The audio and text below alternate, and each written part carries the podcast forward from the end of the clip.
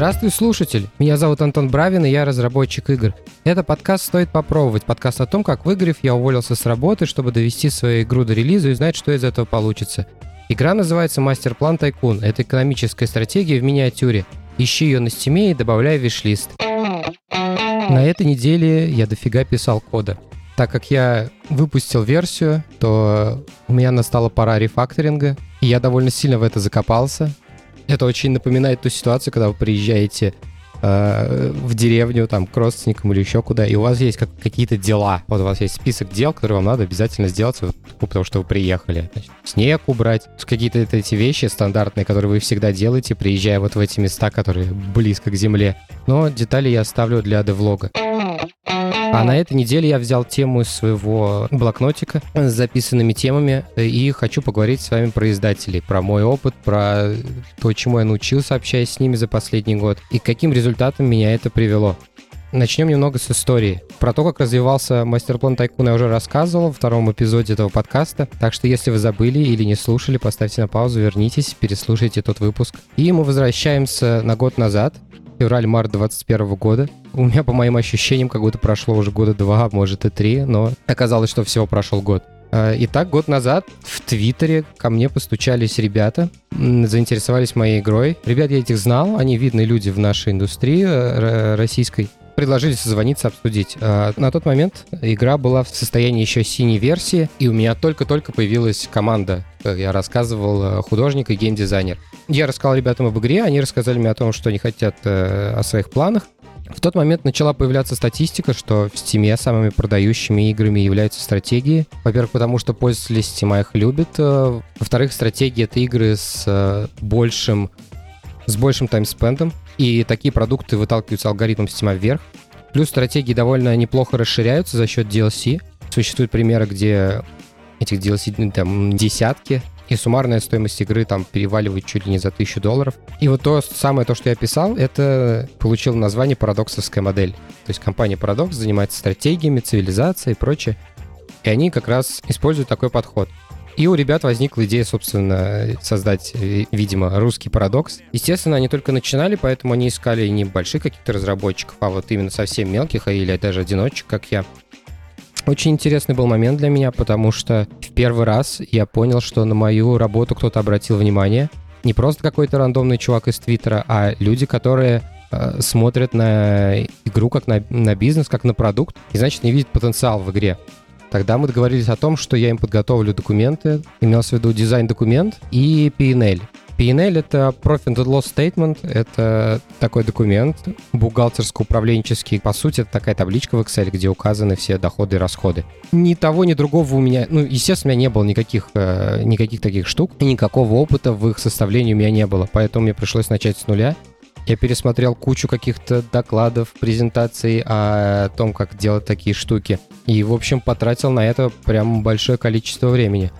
Что касается дизайн-документа, на то, чтобы написать его, у меня ушел месяц, а может быть и больше. И я практически не занимался самой игрой. Стоит сказать, что в тот момент, естественно, я работал в офисе, не то чтобы у меня было много времени на его составление. Плюс, как говорю, мне еще пришлось э, учиться это делать. В итоге у меня получился концепт-документ размером, наверное, не знаю, страниц 7. Очень разрозненный, как я сейчас уже понимаю. И вообще очень такой странный. Было не просто даже к нему продраться. А, в общем, получился у меня такой дизайн-документ, и PNL, э, с PNL было полегче в плане никаких доходов у меня не было, и, если честно, я до сих пор не знаю, как посчитать доход предполагаемый. Возможно, это можно было раньше сделать через какой-нибудь тест, через какие-нибудь запрещенные ныне у нас а, социальные сети, но у меня нет ни квалификации, ни какого-то... А, я даже не знаю, как аналитически к этому подойти, чтобы посчитать а, чтобы сделать какие-то выводы из той рекламной кампании, которую бы я бы завел. Я знаю, что некоторые делают на основе каких-то конкурирующих продуктов похожих, но когда ты в инди-сегменте, и твоя задача быть максимально не похожим на остальных, я не знаю, как это работает вообще. На основе чего мне считать, на основе кого мне считать. В общем, из-за того, что я не знаю, как это делать, в PNL, э, собственно, строки с профитом у меня не было. У меня были только лосы одни плана какого-то из- из- из-за того, что у меня не было внятного диздока, не было и плана разработки, я его просто умозрительно как-то все в голове прикинул, сказал, что мы будем делать год. И сделал бюджет на трех человек на год. А большие деньги там у меня получились или нет, сложно сказать, потому что, ну, наверное, для инди-разработчика, который пытается стартануть, это, наверное, большие деньги. Для индустрии, наверное, нет. А, в общем, не знаю, я пытался просто заложить какие-то риски, которые у меня были в голове. Отправил эти документы, мы поговорили с ребятами, и, очевидно, из-за слабости обоих как бы документов, э, ребята видели, что я плаваю в вопросе. А, естественно, к чему мы не пришли. И меня тогда это немного расстроило, потому что я, по сути, потратил два месяца пустую, как мне тогда казалось. Но на самом деле нет, это был очень полезный опыт для меня.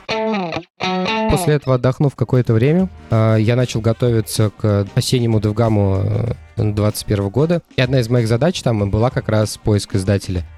Там получилась довольно прикольная ситуация. Этот DevGam — это онлайн DevGam осенний. Он проводится на платформе Pine. Там много разных кнопочек, каких-то категорий, какие-то плейлисты, какие-то расписания, куда-то можно зайти. В общем, там много их дофига.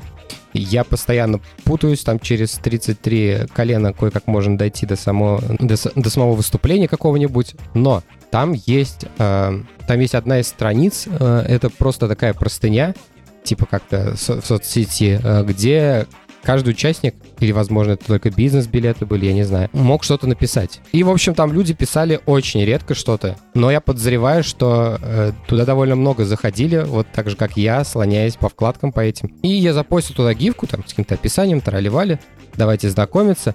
Ну и все. И так как туда довольно редко пишешь, там это все висело довольно долго, никуда не уплывало. И буквально часов там, не знаю, через 12 э, или на следующий день мне пишет парень, привет, там я от такого-то издателя, очень интересная у тебя игра, давай пообщаемся.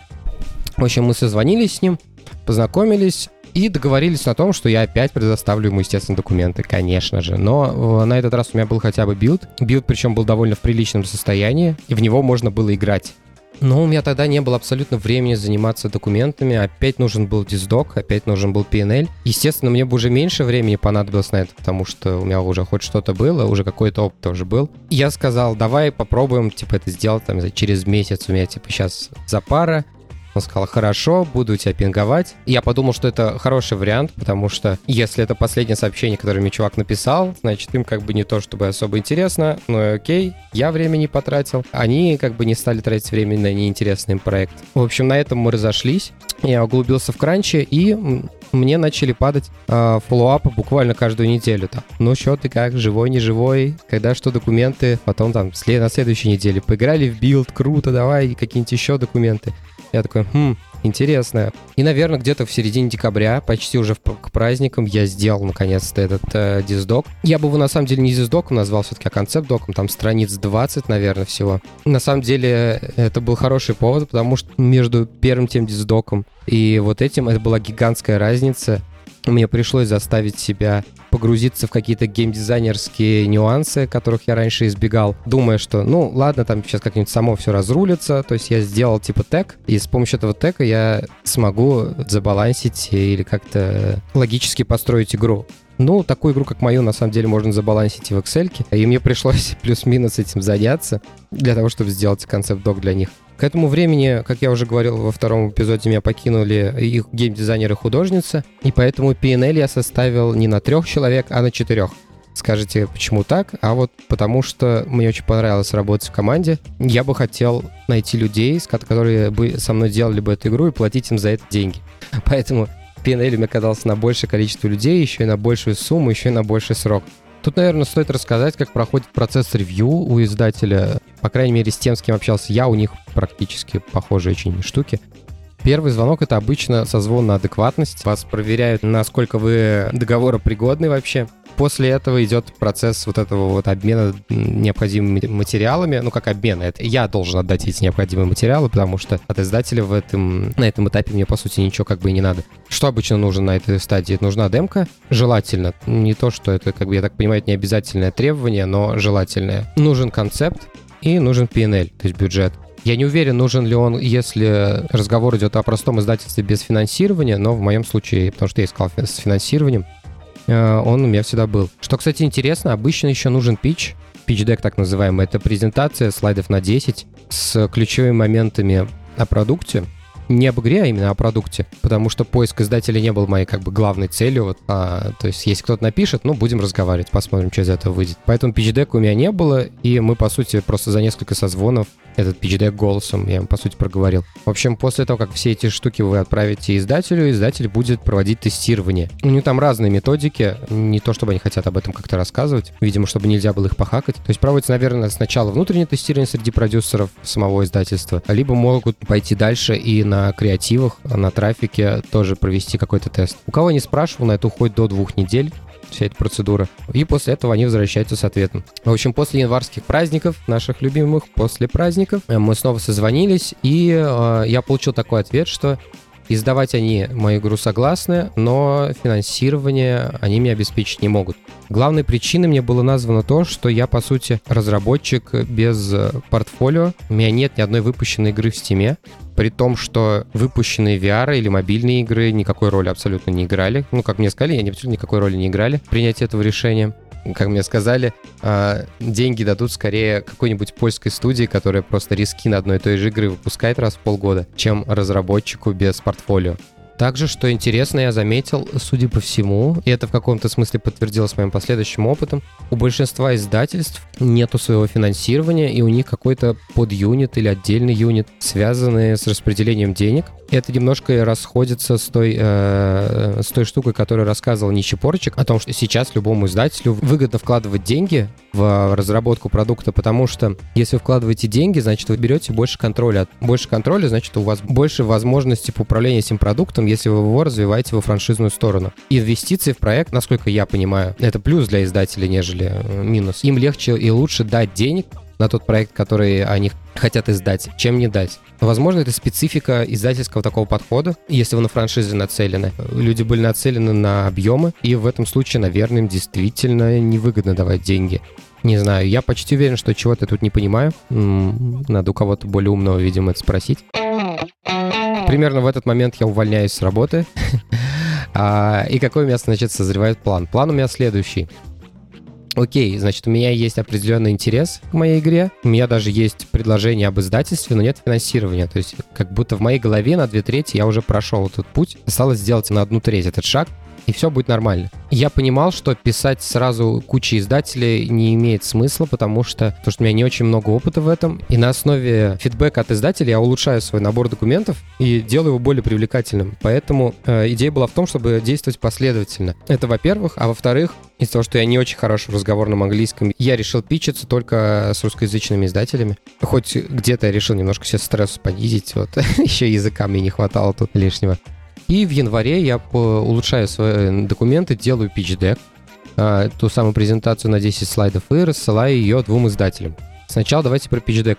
У меня получилась PDF на, правда, 14 слайдов, которые я рассылал издателям. Давайте я вам проговорю просто эти слайды, о чем они, о чем речь. Просто если вы занимались такими вещами, как pitch deck, наверняка вы видели множество примеров, они довольно сильно отличаются друг от друга. Поэтому, мне кажется, в какой-то мере стоит приспособить свой pitch deck именно для себя. Ну и мой вариант просто можете взять для общей какой-то информации. Итак, первый слайд это art, это большая просто картинка, на которой название игры, примерно как она выглядит. Второй слайд — это слайд об игре, short pitch, описание рынка и э, платформы. То есть в моем случае это синглплеерная игра на Unity, на ПК и основная аудитория тут э, в одном предложении. А, значит, третий слайд — это компьютеры и references. Это вот та самая штука, типа мы взяли игру А, игру Б и попытались сюда какую-то идею внести, и вот наша игра, она вот здесь вот. Это вот слайд про это.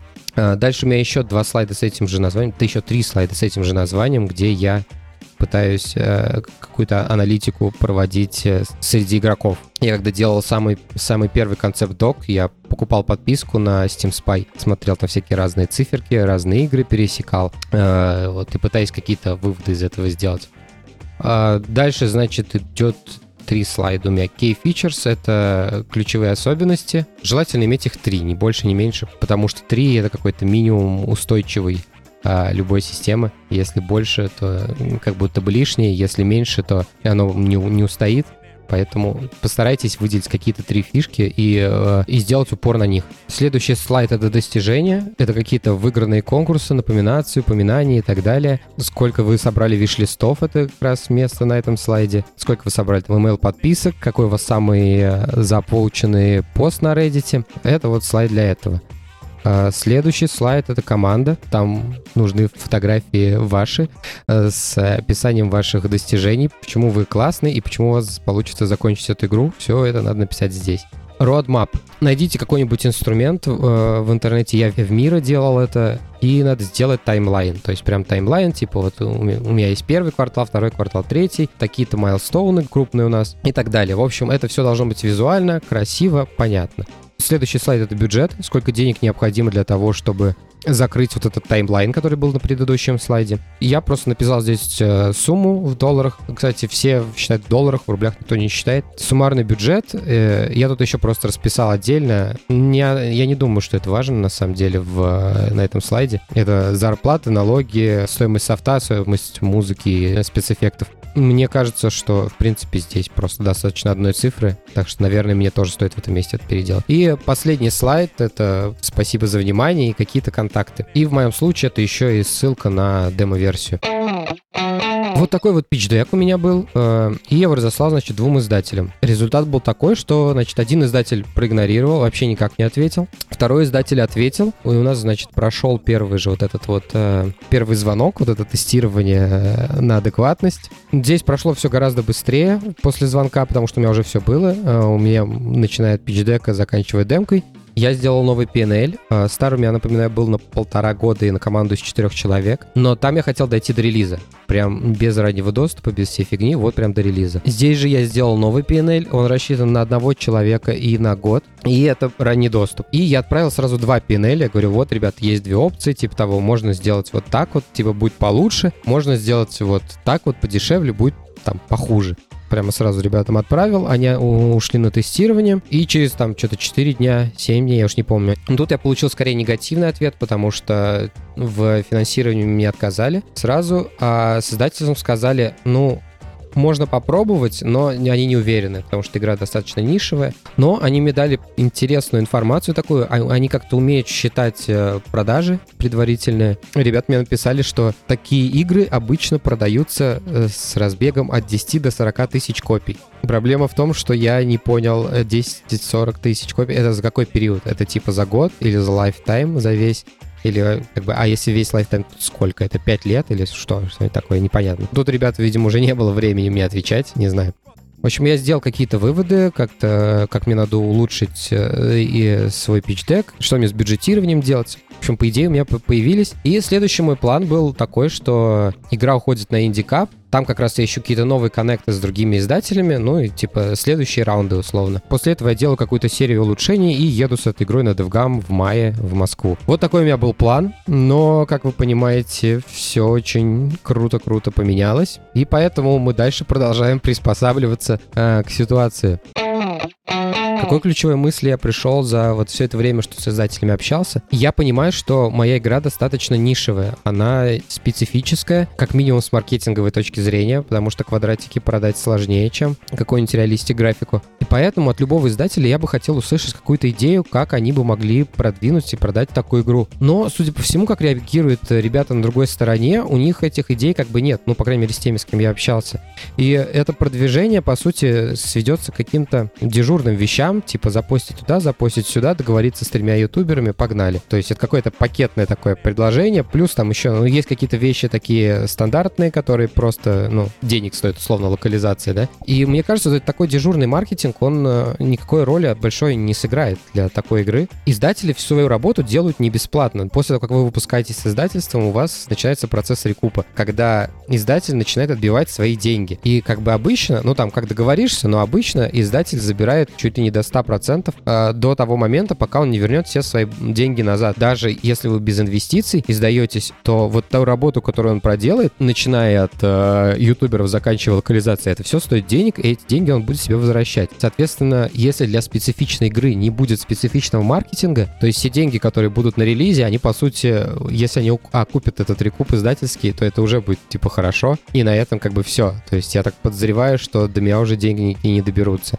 Поэтому сейчас я не знаю, возможно, я сделаю еще какой-то кружок напишу каким-то еще ребятам, у которых будут какие-то интересные идеи в эту сторону, но, скорее всего, с где-нибудь с вероятностью 80 на 20, а то и 90 на 10 я буду выходить один, без издателя. Как я и рассказал в прошлом эпизоде, вряд ли мне получится побороть алгоритмы стима в одиночку и получить вот этот вот boost на старте. И у меня есть большие подозрения, что вот с этим дежурным маркетингом у меня тоже не получится этого сделать. Поэтому мне ситуация видится такой, что если я сделаю все это сам, игра продастся меньшим э, количеством копий, но денег с этого получу я, наверное, побольше. И с учетом того, что это первая игра, и у меня нет никакой возможности затягивать разработку, да и не хочу я этого делать. У меня есть две даты, это июнь и сентябрь, и, и тот результат, который у меня будет к этим двум датам, он и будет лучшим результатом для меня в этой ситуации. Если вы имеете вопрос по печам, по издателям, то можете задать его в телеграм-канале подкаста в комментариях к этому выпуску. Ссылки вы найдете в описании этого эпизода.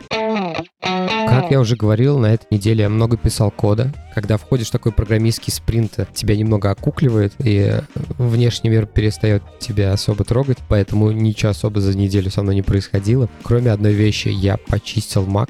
У меня MacBook Pro 2017 года, тренажка с тачбаром. Ей 5 лет, и поэтому она уже, не знаю, я очень не люблю, когда ноутбуки греются. Она греется прям так прилично. Там уже давно пора менять аккумулятор. Скорее всего, надо менять еще и термопасту. Естественно, этого сам я делать не буду. ни при каких условиях. Но я захотел его почистить от пыли.